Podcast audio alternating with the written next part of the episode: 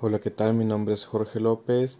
y en esta ocasión vengo a hablar sobre el objetivo de la ley del ceremonial diplomático de la República de El Salvador. Pues esta ley es una es una pieza jurídica muy importante en, en la diplomacia salvadoreña ya que en ella estipula en sus 22 eh, capítulos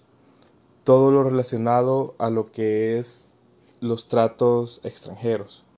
Y no solo eso, ya que en esta misma se estipula la creación de una Dirección General de Protocolo y Órdenes que es una dependencia del Ministerio de Relaciones Exteriores, en el cual esta ayuda en todas aquellas, aquellas ocasiones en las que hay actividades diplomáticas con otras personas, ya sea provenientes de paso de otros países o de los que ya vienen como de misión a El Salvador.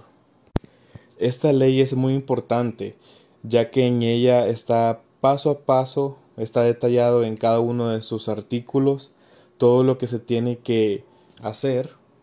en diferentes ocasiones, ya sea en el recibimiento de personajes diplomáticos, hasta en qué hacer en casos de, de defunción o duelo.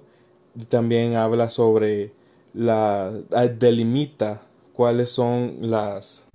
las inmunidades y privilegios de los diplomáticos. También esta reconoce que hay,